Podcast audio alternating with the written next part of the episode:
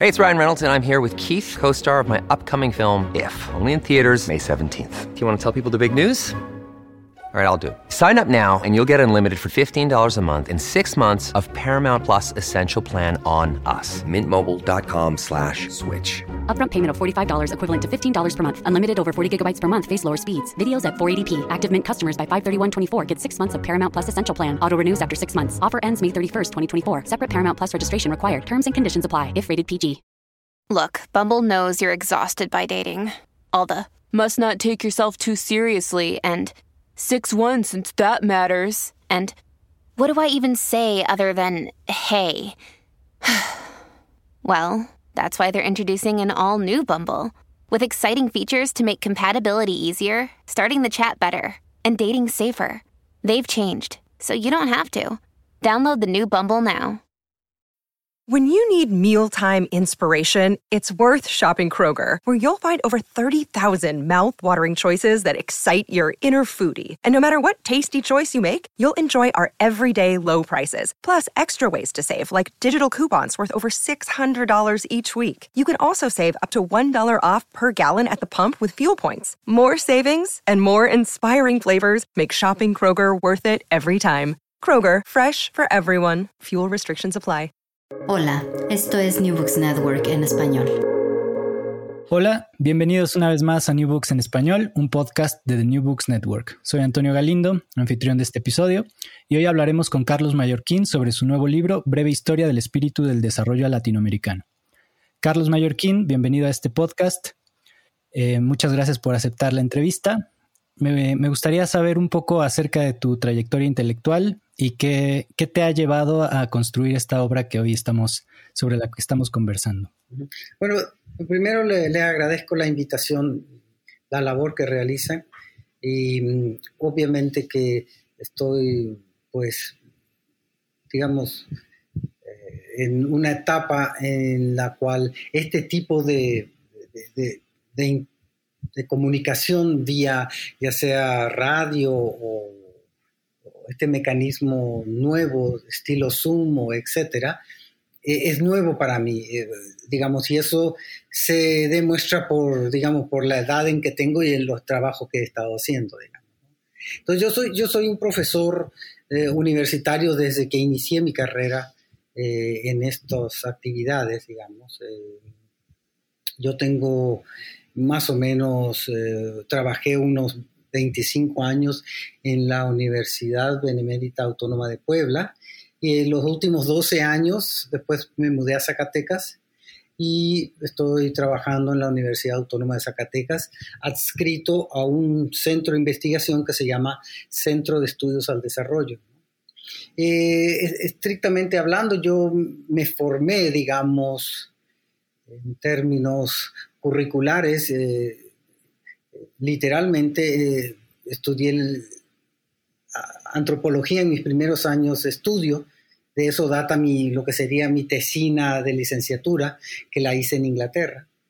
Y después hice en Inglaterra también una maestría en ciencias políticas y economía, donde ya me surgieron una serie de dudas sobre el vocabulario o la narrativa occidental sobre nuestros pueblos, sobre lo que hoy llamo la periferia, eh, digamos, del mundo, en, esta dicotomía que subraya previa entre centro y periferia, entre países industriales, burdamente hablando, y países que se introducen en el mercado internacional comercial a través de una serie de productos eh, sin, ninguna transformación, ninguna tecnología. Entonces, en esta dicotomía centro-periferia, digamos, es que yo empecé a, repensar mi propia construcción personal, eh, intelectual, digamos, ¿no? Y terminando mis, mis estudios de licenciatura y maestría en, en, Londres, es la época de apogeo de Margaret Thatcher en Inglaterra, donde estuve estudiando. Y tuve la suerte de, que tení, tengo una prima que me sugirió que venga a México a desarrollar mis inquietudes intelectuales y En ese entonces la Universidad Autónoma de Puebla estaba creciendo y había posibilidades para trabajar en México. Entonces dejé Inglaterra y me vine a México. Y de hecho yo soy mexicano por nacimiento. Mi madre es mexicana, pero mi padre es paraguayo. Y bueno, el, el, caso muy particular mío es que yo soy también salvadoreño, porque yo nací en San Salvador. Pero soy mexicano porque soy hijo de mexicano. Entonces siempre lo aclaro porque ni los abogados entienden por qué soy, eh, digamos, mexicano si nací fuera del país. Pero bueno, es otro, ese es otro aspecto de, lo que implicó mi formación eh, intelectual y personal. porque después, mientras inicié mi, mi trabajo en la Universidad de Puebla, yo inicié mis estudios de doctorado en la UNAM, Universidad Nacional Autónoma de México. Estudié en la Facultad de Ciencias Políticas y Sociales y bueno, eh, eso obviamente yo creo que me transformó en varios sentidos. Eh, tuve grandes maestros que pusieron mucho énfasis en lo que yo hoy denomino este pensamiento que se llama decolonial. Es una idea de que nosotros podemos examinar y encontrar una serie de narrativas y vocabularios, si gustas, una semiótica, o como lo dice Eduardo Debes, de Debes en una, eh, un análisis, digamos, eidético sobre nuestras categorías. Entonces, eh, en la Facultad de Ciencias Políticas y Sociales en la UNAM, yo, tuve profesores como Pierre Charles, eh, Susie Castors, eh, caribeños, tuve, el, tuve al profesor Mario Marini, Rui Mauro Marini, y tuve otra serie de profesores como Sergio Bagú y otros que me ofrecieron otra, otra narrativa de la que yo observé en Europa y me dio, me, como que me aclaró el provincialismo en que vive Europa, cerrado en sí mismo, eh, sin entender, porque no leen o no intentan entender o leer idiomas alternos a los suyos. Y me di a estudiar precisamente la manera en que estos saberes llegan a América Latina. Y estrictamente en América Latina lo que empecé a estudiar fueron, eh, digamos, los pensadores latinoamericanos. En ese sentido, pensadores en un sentido muy general, digamos. Eh, por ejemplo, la obra de Eduardo Deves, que la, ya he señalado, es una obra, digamos, enciclopédica. Yo me centré en dos o tres autores y sigo en eso, eh, que burdamente se les puede decir economistas, pero la economía, como desarrollaré más adelante, tiene una, eh, digamos, estructura eh, narrativa, argumentativa, muy distinta a lo que se entiende hoy en día, especialmente por los últimos 25 años, por economía, que es la que reciben todos los jóvenes. Y desafortunadamente la noción de economía en el pensamiento económico latinoamericano tiene todo otras condiciones de existencia. Y así es que eh, mi doctorado lo realicé eh, sobre un examen de la obra de un brasileño que se llama Celso Furtado. Y ahí está la, biografía que realicé intelectual sobre Celso Furtado. Y desde entonces, pues he estado, digamos, profundizando en todos estos vocabularios latinoamericanos. Y aquí tiene mucho que ver, obviamente, después eh, los exámenes que he realizado sobre otros latinoamericanos que se presentan en el libro y en otros de reciente data que forman parte, yo diría, de una trilogía. El libro que tú me amablemente me estás dando la oportunidad de exponer o discutir o, digamos, hacer público, digamos, eh, es parte de de recientes libros. Uno de ellos, eh, digamos, se, dice América Latina y su teoría, y el otro habla de relatos contados desde la periferia. Entonces, este libro forma como una trilogía en el sentido de que eh, encierra todo un periodo que de ciertos autores en particular, donde encontramos eh, la discusión sobre algo que hoy en día eh, se, se contrapone al pensamiento, lo que se llama burdamente neoliberal, que se llama un retorno al pensamiento de Celso Furtado y de Raúl Previch, eh, del estructuralismo, entonces que se llama neoestructuralismo. Entonces, esos aspectos de esos otros libros también señalan la, la, la, inclusión de considerar a otros autores como eh, Osvaldo Zunkel, que es parte ya de una generación ya, eh, digamos, final de lo que fue la gran época de oro. En América Latina ah, se puede hablar de una época de oro en economía, cuando después de la Segunda Guerra Mundial, em, las Naciones Unidas eh, eh, creó una serie de comisiones económicas para el mundo para, digamos, reconstruir Europa devastada. En América Latina, entonces, se pusieron, lograron ponerse de acuerdo varios gobiernos para crear una comisión económica para América Latina. Toda América Latina como que logró derrotar los impedimentos por parte de Estados Unidos de crear una comisión económica para América Latina. Eh, todos los gobiernos, como que la mayoría se puso de acuerdo de, construir esta comisión con el objetivo de dar apoyo técnico para lo que sería la transformación para lo que sería el crecimiento o, lo que, o el desarrollo de las naciones.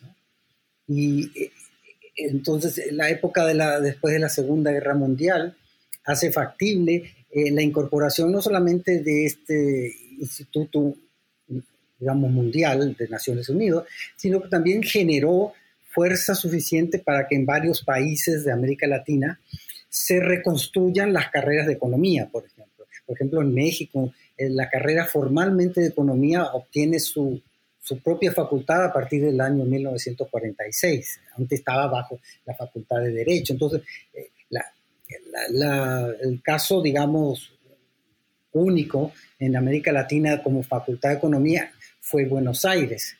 Eh, ya para el 1918 Argentina tenía una facultad de economía y tal vez tenía una de las facultades de economía eh, al, de, de mayores logros con respecto a los países anglosajones, con respecto al pensamiento que yo llamo occidéntrico.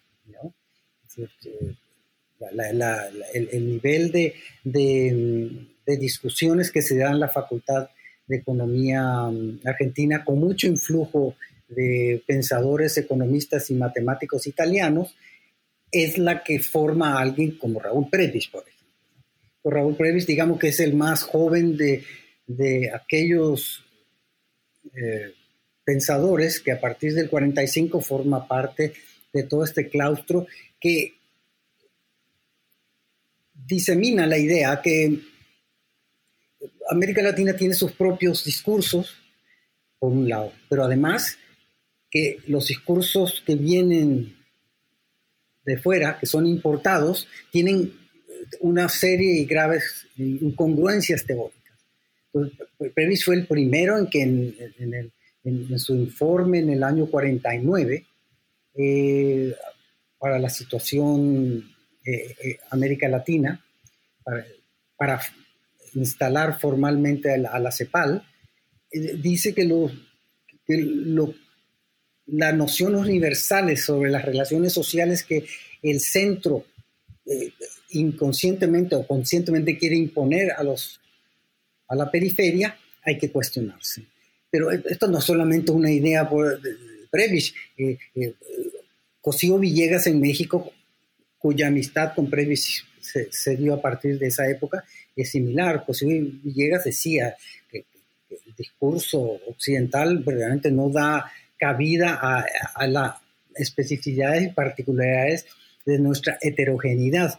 Y el concepto de heterogeneidad entonces surge en América Latina eh, como la posibilidad de teorizar, de pensar una gran variedad de relaciones sociales cuyos aspectos cruciales no se pueden delimitar a partir de lo que se entiende por economía entonces, en, en el pensamiento occidentrico y, menos en, en, la, en, los discursos actuales.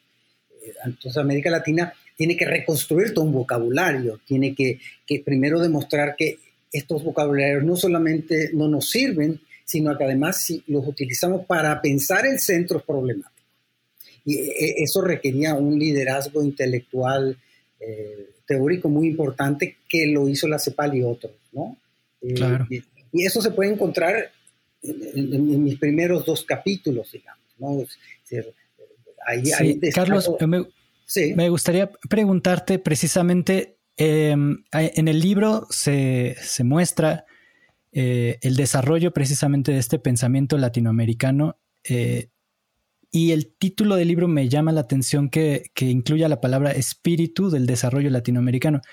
Y, me surge la duda de si ese espíritu eh, estaría cifrado en torno precisamente a las ideas del, estructuralismo latinoamericano. ¿Sería ese el espíritu del desarrollo desde América Latina? Claro, el, término es, lo puse adrede o eh, e intenta en cierta manera intimidar a cierta estrategia o ciertas convenciones o ciertas perspectivas que analizan este surgimiento de este nuevo vocabulario sobre la economía a partir de supuestamente discursos que esta narrativa está cuestionando. Entonces, el, digamos, en, ciertos marxismos vulgares, el espíritu es algo ideológico, algo irreal, y algo que se contrapone a algo llamado material, y entonces uno tiene que entender las relaciones sociales como surgidas en un ámbito material. El pensamiento latinoamericano, digamos, como cuestiona ideas básicas sobre el devenir y sobre, para usar un término pomposo, sobre ontológicos de pensamiento occidental, eh, da pie a un análisis específico de la semiótica, del vocabulario de las narrativas, cómo se deben transformar y cómo eso da una mejor explicación de lo que serían los conjuntos o las formaciones sociales. El espíritu es una especie de, de, movimiento así a lo hegeliano que, que, hasta los años 75, 80 del siglo pasado verdaderamente fue dominante en América Latina.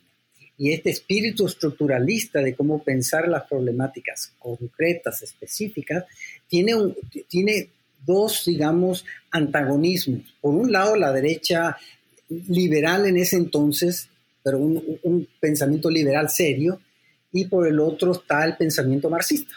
Entonces, el pensamiento económico latinoamericano que absorbe la importancia central de los antagonismos, de, las asimetrías de poder como parte de pensar las relaciones sociales, eh, está obviamente enfrentándose al marxismo de todos los colores que hubo en América Latina.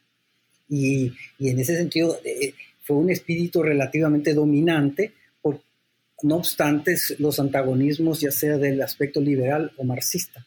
Eh, yo insisto nomás en este libro y en otros como eh, el propio pensamiento estructuralista latinoamericano supera, ahorita explico ese término, al pensamiento marxismo. digo, utilizo la metáfora o la, analogía.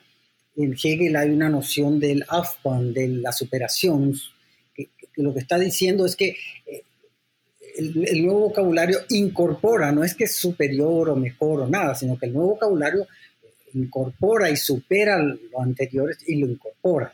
Entonces, el aspecto crucial del pensamiento latinoamericano, digamos, y central es los antagonismos. Antagonismos como consecuencias de que de asimetrías de poder. ¿Por qué asimetrías de poder? Porque distintas eh, entidades, distintas unidades productivas o distintos agentes, ya sean humanos o no humanos, se encuentran en, en, contrastes condiciones de cómo ejercer sus condiciones de vida. Y entonces no, las relaciones sociales pensadas al estilo del pensamiento estructuralista latinoamericano eh, no, no, dan por sentado una generalidad de cómo las economías se estructuran en un mundo heterogéneo, asimétrico, en constante antagonismo, no hay un devenir automático que se puede deducir de algunos tipos de marxismo. Que, queda de paso decir que, que alguien, por ejemplo, como Pancho Aricó, que nos trajo a, volver a leer los textos y a traducir los textos de Marx, algo que le preocupó mucho al final, ¿no? alguien que vivía alrededor del marxismo, le preocupó mucho cómo recuperar el pensamiento local y las limitaciones que tenía el pensamiento que yo llamo occidéntrico, que es parte de algo que los propios pensadores que se, hoy se llaman pensadores decoloniales, como sería Enrique Dulce, como sería Mignolo y otros, no saben que o no conocen que Previs y de jóvenes cuestionaban ya todos estos signos, toda esta narrativa del mundo occidéntrico para elaborar políticas económicas y para pensar las estructuras económicas y financieras que ponían en clara desventaja a ciertas unidades productivas, a ciertos países y a ciertas formaciones sociales. Carlos, sí. podríamos decir que de cierta manera el estructuralismo latinoamericano entonces eh, es una respuesta a la teleología tanto liberal que piensa que el mercado resolverá todos los problemas, como a la teleología marxista que, piensa que la lucha de clases eh, eventualmente conducirá al fin del capitalismo y al, y al, comunismo. ¿Sería esa la respuesta latinoamericana basada en, la, en la contingencia eh, histórica y en la realidad más palpable? No, no sé si eh, se puede definir la postura de cómo surgieron en estos autores, como ya mencioné, Previs, Furtado y otros, no sé si, fue una forma de respuesta, porque como, como, ya dije, cuando estudié en la Facultad de Ciencias Políticas y Sociales, eh, yo tuve a maestros como Mauro Marini, un marxista de vieja tradición comunista, y también Agustín Cueva. Entonces, eh, que venían de esta trayectoria, ¿no? Pero eran autores que estaban dispuestos a escuchar estas alternativas, o de lo contrario, no me hubiera, como dicen no me hubiera titulado.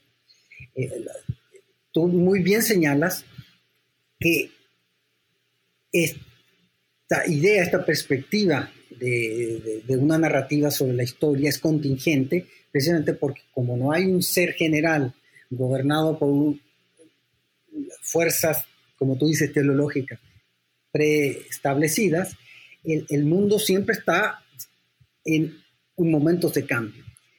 No sé si es respuesta al pensamiento liberal o al pensamiento marxista, porque a ambos eh, confronta teóricamente. Eh, digamos, el mercado es, una entidad que es producto de ciertas relaciones sociales muy específicas, producto de unas relaciones asimétricas de poder muy específicas. Las condiciones de existencia de los agentes es muy diversa y por lo tanto hablar de mercado en general tampoco sirve, porque lo paradójico, y esta es la respuesta vis a el marxismo, lo paradójico es que parte del vocabulario del estructuralismo latinoamericano es crear paradójicamente mercados. Entonces, es decir, ¿Cómo, logras que entidades que no pueden comunicarse, que no pueden comerciar, que sí lo quieren hacer por cuenta propia, actúen en un conjunto dado de antemano como llamado un mercado? Porque para el pensamiento estructuralista latinoamericano el mercado es finalmente un fenómeno que se puede explicar por las asimetrías de poder entre los distintos agentes productivos y los agentes productivos poseen en separación, digamos así, poseen sus condiciones en separación con respecto a otros entes, a otros agentes productivos, otros entes, porque poseen solamente algunas de estas actividades, las cuales se deben, digamos, eh, suplir con los intercambios. Esto, por un lado, por eso recibía la crítica por parte del marxismo y el marxismo entonces creó o incorporó parte de este vocabulario estructuralista y generó lo que en América Latina se llamó la teoría de la dependencia. la teoría de dependencia como que asumía este discurso de la asimetría de poder entre centro y periferia, la asimetría entre formaciones económicas periféricas que dependían de este intercambio exterior y sus consecuencias y vaivenes económicos negativos. ¿no? Y el marxismo en, ese entonces planteaba eh, este devenir eh, a grandes rasgos eh, que, que, en la perspectiva estructuralista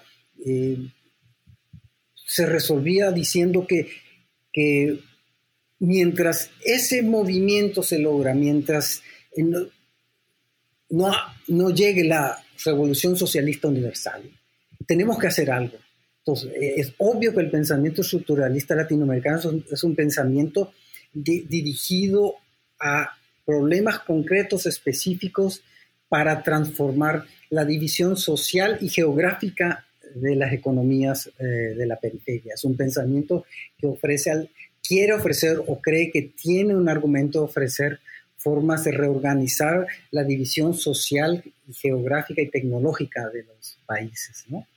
Y, si la revolución vendrá, adelante que venga, pero mientras, eh, la mayoría de los pensadores estructuralistas tomaron una decisión que no había que quedar al margen de, de este devenir supuestamente de transformación total. Ahora, en el pensamiento estructuralista latinoamericano hay una gran variedad de autores. Eso hay que, hay, y, eso demuestra la calidad del liderazgo o el cautillismo, si gusta, de Raúl Previs, de poder trabajar. Por ejemplo, Víctor Urquidi es, tal vez uno de los pensadores eh, eh, liberales dentro de este conjunto de autores, ¿no? Eh, y por el, el, otro lado está Celso Furtado, digamos en esta dicotomía de derecha o izquierda dentro, tendríamos en toda esta contraposición entre visiones de, Celso Furtado, Osvaldo Zunquel y la posición de Víctor Urquidi. E inclusive tenemos eh, al mexicano eh, Noyola, que al fin y al cabo dejó la CEPAL, donde estuvo trabajando un tiempo en la Comisión Económica para América Latina, y se unió al movimiento de la revolución y transformación eh, cubano. Eh, Noyola desafortunadamente falleció joven por accidente aéreo, pero eh, hay esta gran variedad de perspectivas que se pueden explicar como este origen de cuestionar las bases intelectuales de los discursos occidentricos y cómo pensar nuestras realidades. como, como ya insistí, eso se puede también ver en uno de los capítulos del libro, donde trato más o menos de demostrar esta evolución del pensamiento eh, sobre el estructuralismo latinoamericano, sus diferentes corrientes, ¿no? Y e igualmente intento ya a pasar a ver qué ocurrió con la época de Thatcher y Reagan, donde surge el retorno del liberalismo que hoy denominamos neoliberalismo, un retorno a creer, como tú decías, que el mercado va a resolver eh, eh, de manera, entre comillas, eficiente eh, estas grandes masas de, desigualdades y, asimetrías de poder vía la distribución del ingreso. el neoliberalismo no más que llegó a América Latina especialmente, es un neoliberalismo que se olvidó de sus bases fundamentales del, del rescate del individuo. Es paradójico decir esto, pero el neoliberalismo en América Latina llegó con botas militares, Chichil con, con Pinochet a la cabeza y en muchos otros países, y obviamente con el apoyo, como siempre, eh, y desafortunado de la política exterior estadounidense. Entonces, el neoliberalismo es un liberalismo truncado, pues, pero entonces eh, tiene aquí, acá hay una especie de capítulo que explica cómo la crítica del pensamiento neoliberal al estructuralismo está equivocada, pues, ¿no? Y, utilizando sus más importantes eh, críticos. Y, yo creo que e, esta postura eh, que tienen que defender los estructuralistas siempre va a ser, va a ser difícil, porque por un lado, eh, las transformaciones sociales, la reconstrucción social y geográfica del trabajo de las formaciones económicas, implica, supone, eh, como tú dices, tomar en cuenta el, aspecto contingente de nuestras relaciones sociales, el aspecto de los cambios, ¿no? Igualmente, así que aquí quiero subrayar, el, libro tiene un capítulo donde busco eh, a autores de pensamiento occidentrico o anglosajones que, que, que al dejar la ortodoxia económica, llamémosle por ahora neoliberal, en los años 20, 30, eh, ofrecían perspectivas similares. Entonces, uno de los capítulos intento, hago el esfuerzo de, de ver cuál es la relación o si puede haber algún tipo de, cercanía entre el institucionalismo norteamericano y el pensamiento estructuralista latinoamericano. Uno de los capítulos trata de ver cómo el institucionalismo, e institucionalismo norteamericano eh, pierde fuerza en los años 40 cuando la, la, la, disciplina y la estructura curricular en Estados Unidos ah, está cambiando rápidamente y los institucionalistas están desplazados del poder. lo, que, lo que quiero dar a entender es que em, examinar posibles lazos o alianzas teóricas con discursos que no tomaron o, intentan cuestionar las mismas bases de sus pensamientos. Eh, entonces, el, libro como que eso reúne esta discusión con el institucionalismo norteamericano. Aquí tengo que subrayar que el institucionalismo norteamericano del cual hablo es, es de pre-segunda guerra mundial, porque existe contemporáneamente a través de la obra de North y otros un institucionalismo medio renovado donde intenta teóricamente incorporar aquellos aspectos del dominio del pensamiento neoliberal para pensarse. Y, nuevamente subrayo esto, el, pensamiento estructuralista latinoamericano eh, también está pensando en, el individuo. Eh, la imagen que se ha dado de que la concepción estructuralista de la economía es una concepción estatista que solamente piensa en grandes entidades y, de participación estatal, no es cierto. Como dije, eh, la idea de reconstruir el panorama, el horizonte eh, geográfico de nuestras naciones era lograr cómo se conecten comunidades, eh, lograr mercados para que haya intercambio. Y de hecho, mire, vea, fíjate, mira a Gómez Morín, creador del PAN en los años 30, 40. siempre decía, hay cosas que hay que dejarlo al individuo. Y sin embargo, era, era un gran creador de instituciones. Eh, digamos que esta dicotomía, hoy los neoliberales han olvidado la importancia de las instituciones sociales, la importancia de crear entidades más allá del individuo, lo cual no significa eludir nuestros deberes y nuestra idea de proteger al individuo. Y paradójicamente el pensamiento neoliberal se ha olvidado de eso. Se ha olvidado de las asimetrías de poder entre individuos, entre entidades, entre productores y ha asumido eh, erróneamente la crítica que se ha dado al pensamiento estructuralista latinoamericano como una concepción estatista o cuasi socialista en, algunos casos. Eh, eh, estas contrapuestas posiciones sobre eh, sobre cómo el estructuralismo latinoamericano defendió eh, sus posturas de política económica son eh, claras en el libro, las desarrollo. Y el, digamos, para, déjame nomás, perdón que te interrumpa, y el último capítulo, digamos, lo que yo intento es ver cómo incorporamos esta visión pluricultural, heterogénea de pensar nuestras formaciones sociales a ámbitos muy particulares.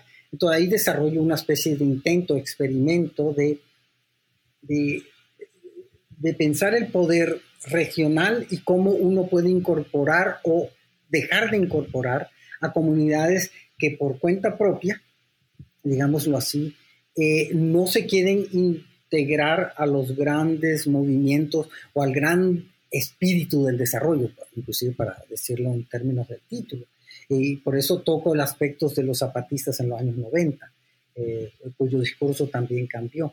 Lo que quiero sacar a relucir con este aspecto es que eh, eh, esta misma idea de la heterogeneidad económica y cultural debe ser recuperada. Es decir, en América Latina el único Estado que se ha comprometido, por lo menos retóricamente, hablar de lo plurinacional es Bolivia. Eh, sin embargo, creo que muchos millones de muertos y nuestra revolución en México no nos ha acercado a pensar esta problemática. Eh, ha habido una serie de políticas, ya sabemos después de Cárdenas, sobre que la integración del indígena cómo la, que, adolecen la capacidad a veces de, pensar estas condiciones muy particulares de nuestra diversidad cultural y política fundamental en el pensamiento estructuralista latinoamericano. Y, ya para terminar, porque te corté, de hecho, parte de pensar en la evolución de las economías latinoamericanas es que se crea, es, crear grandes mercados comunes, que, que, la CEPAL lo logró con Víctor Urquide en el 61, creando lo que se llamaba el mercado común centroamericano. Entonces, eran imágenes que se pensaban ya en los 50 al mismo tiempo que se pensaba la Comunidad Económica Europea. Y ¿Cómo integramos o nos acercamos, como dirían hoy en día los del discurso de la integración regional, a la gran nación de, Bolívar? ¿Cómo, ¿Cómo, logramos incorporarnos con, dentro de nosotros?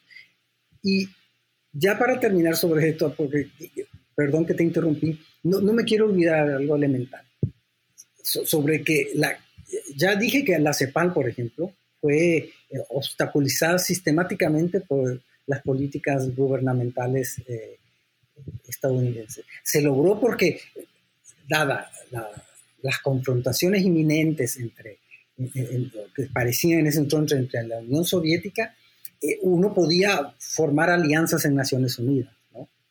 Y esto viene el caso que cuando al día siguiente que la Comisión Económica para América Latina fue constituida, Estados Unidos decidió crear lo que hoy está desbandado, la OEA. Y la OEA, a través de Estados Unidos, eh, a la semana contactó a Raúl Prebisch y le prometió todo lo que quería para que deje su posible incorporación a la CEPAL. En ese entonces, todavía en el 48-49, Previs no había asumido la dirección o la secretaría de la Comisión Económica para América Latina. De hecho, Previs eh, se, negó. Eh, era un puesto que literalmente fue creado para él, pero él se negó por razones que, bueno, ahorita no, tenemos tiempo. Eh, digamos, Urquidi no la quiso asumir tampoco porque era mucho más joven de Previs y, conocía los intríngulos de la política estadounidense, pero la OEA se hace, y su, la creación de la OEA le prometió previsto un aparato institucional de investigación para que no se, una la CEPAL. este es un, como un marco de cómo el saber es poder y cómo, el término de Michel Foucault, por ejemplo, la idea de, de saber es poder es importante, quién está diciendo y cómo lo dice y bajo qué condición. Tenía una pregunta precisamente sobre el, tercer capítulo en el que das cuenta de cómo se construye una narrativa desde la academia anglosajona, podríamos decir, que eh, excluye al, estructuralismo latinoamericano de, eh, de, una, concepción teórica de lo que sería el estructuralismo del siglo XX. Me parece fundamental ese capítulo para entender cómo en los ámbitos académicos el estructuralismo ha quedado soslayado eh, en favor de, la teoría más cercana a la teoría neoclásica y, lo que está en, boga en las academias de economía actualmente. ¿no? Creo que es fundamental entender cómo como bien dices, el saber es poder y cómo desde los centros universitarios y académicos anglosajones se desplaza el pensamiento estructuralista latinoamericano como una, como una corriente prescindible, ¿no? Como podría, que, desde su perspectiva es irrelevante, ¿no? No es, no es necesario ni siquiera meterla en el relato de, la, de las trayectorias del pensamiento económico del siglo XX y que eso da pie precisamente, como bien muestras, a que eh, pues no haya una presencia en, los institutos de, economía del pensamiento de este pensamiento endógeno latinoamericano, ¿no? Incluso ya en las universidades de América Latina. ¿Nos podrías comentar un poco más acerca de este proceso de desplazamiento o de, de, sí, de ocultamiento de, la trayectoria del estructuralismo latinoamericano? Sí, claro que yo creo que el término este es el indicado. El desplazamiento, ocultamiento, eh, viene de, la mano con estos grandes cambios también eh, eh, económicos después del 75, la época de Thatcher y Reagan. las, las, academias entonces obviamente se tuvieron que ajustar a ciertos lineamientos, especialmente en los países donde se cuestionaba cierto rasgos keynesianos de cómo organizar o administrar la economía. Sin entrar en detalles, eh, Keynes era estaba muy consciente que hay limitaciones de pensar el mundo solamente a partir de la economía y la importancia entonces de cómo controlar ciertos parámetros económicos para eh, introducir cierta demanda y cierta, cierta producción y eh, ampliar, digamos, la eficiencia de la economía este, este, este, esta época de cambios de 1975 en adelante, obviamente genera un movimiento internamente en, todas las academias, hacia adentro en el mundo occidental y también hacia afuera en América Latina. Y entonces la currícula y los, las estructuras de enseñanza en nuestros, eh, en nuestros países sufrieron una grave derrota en ese sentido y fueron desplazados.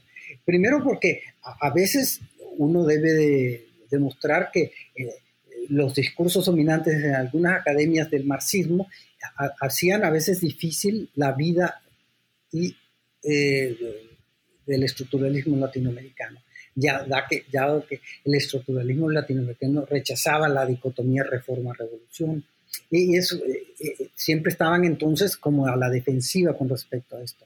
Entonces el vocabulario que se va transformando mundialmente implica la, la, situación también de debilidad que presentan las economías, especialmente latinoamericanas.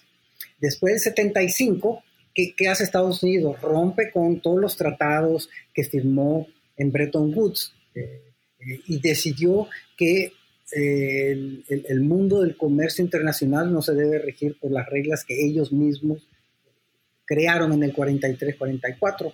Y, y, eso generó una serie de movimientos ahí sí inflacionarios, especialmente en la época donde lo que hace Estados Unidos es inventa, como lo está haciendo hoy, y por otras razones, yo creo congruentemente, inventa dólares.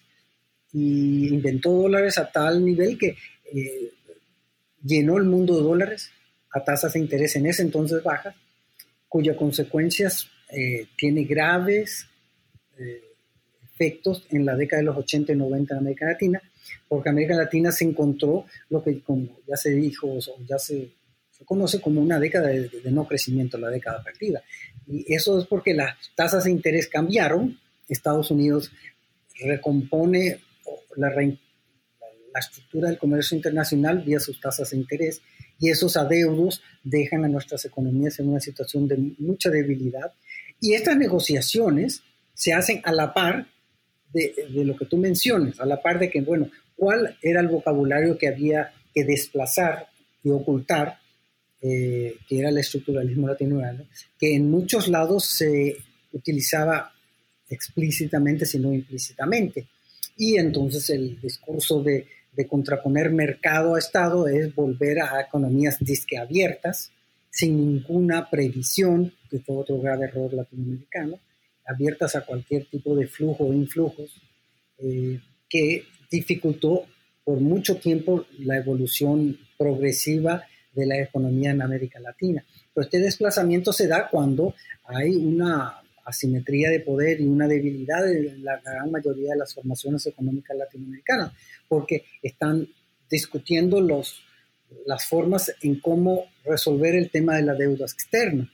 Y los inventos estadounidenses del plan Brady y otros, solamente, eh, digamos, lo que querían después era una apertura total de la economía latinoamericana sin previsión de qué sectores, digamos, apoyarlos. Entonces, la, política que se llamó supuestamente la sustitución, la industrialización por sustitución de importaciones, eh, se tenía que echar para atrás eh, porque, eh, digamos, era ineficiente en cuanto a sus logros a corto y a largo plazo. Algo que no tengo tiempo de cuestionar, pero que es verdaderamente, digamos, la leyenda negra estadounidense y de las academias anglosajonas neoliberales. Y entonces en, América Latina se, difundió como ya dije, el pensamiento neoliberal con las botas y los fusiles militares. Eh, eh, la, famosa esta institución Mont Pelerin, también examinada por Philip Miroski, un interesante eh, pensador estadounidense, ya tenía sus contactos por toda América Latina y en sus academias. Y entonces a esas academias eran las que recibían apoyo. Y por otra parte, los estados financieros de nuestras naciones en América Latina tuvieron que reducir sus presupuestos y apoyo para pagar la deuda. Y así las, muchas de las academias eh, dejaron de pensar la economía en, aspectos de cómo reconstruir instituciones. literalmente en el fondo del pensamiento estructuralista es como reconstruyes instituciones para que el individuo y digamos, la comunidad económica obtenga un mayor logro y un mayor nivel de ingreso. Entonces, este desplazamiento entonces es un, movimiento a grandes rasgos de, debilidades de la estructura contable financiera de nuestro gobierno. Hay, hay, siempre un intento de recuperar este pensamiento y a eso se trata mucho de mi obra. Mi, mi trabajo, digamos, en los como ya señalé, esos tres libros, es recuperar cuál, cuáles fueron las respuestas del pensamiento eh, estructuralista latinoamericano ante estos cambios en el vocabulario. Eh, cómo, primero una historia de cómo sucedió, que es el capítulo que señalas, y después ver en específicos casos cómo eso transforma a pensadores que ofrecen liderazgo en, en Previs, en Furtado, en otros, ¿no? Siempre bajo este lema, digo, que hoy en día es mucho común, muy, común, mucho común de que, del pensamiento decolonial, pero los decolonialistas eh, no saben que, de eso hablaba Previs en los 40 y 50, y entre paréntesis, Cosío Villegas, y entonces, parte entonces mi trabajo es eso, y eso, esos son mis cursos los ofrezco en ese sentido, dar una especie de, es una si gusta, es una arqueología. Eh, también a lo mejor lo voy a decir de una manera porque tengo el privilegio de estar en México. Y algo que en América Latina es medio complejo entender. Digamos, eh, escribo contra lo que se, dice a grandes rasgos en México, escribo contra el malinchismo teórico. Los que no entienden eh, esto del pensamiento decolonial, aquí tenemos la figura elemental. Y lo digo en el sentido coloquial con que utilizamos ese término, porque hoy sabemos que los historiadores hoy han recuperado y han reconstruido, yo creo, hábilmente de la figura de la Malinche, y que, creo que es la adecuada, pero eh, estoy utilizando los términos de Ramos y Paz de los años 50 y 60, cuando analizan la cultura de lo que se entiende por malinchismo. Entonces, eh, digamos, como que mi trabajo es de construir el malinchismo teórico. Insisto teórico porque no es un tema de, personas o dónde naciste, menos yo que, que, soy salvadoreño, mexicano, paraguayo, etc. Es, es de construir el malinchismo teórico porque acá existen vocabularios para enfrentar y reorganizar las instituciones sociales.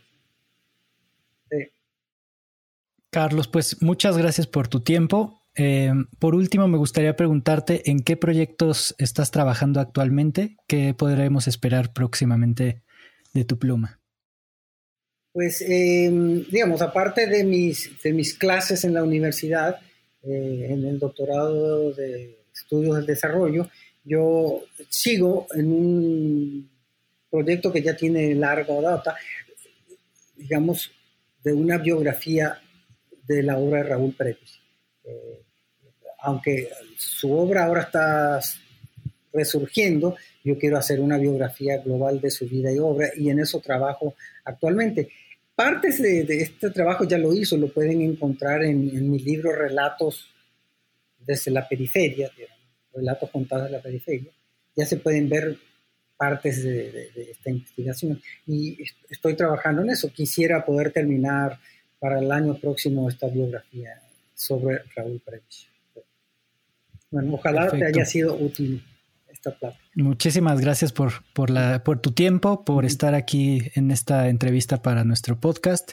Disfruté mucho la conversación y creo que sin duda eh, es indispensable revisar Breve Historia del Espíritu del Desarrollo Latinoamericano para pensar en, los, en las posibles salidas a, a, las problemáticas que la pandemia incluso ha, ha, traído a los países latinoamericanos y bueno, y al mundo en general, ¿no?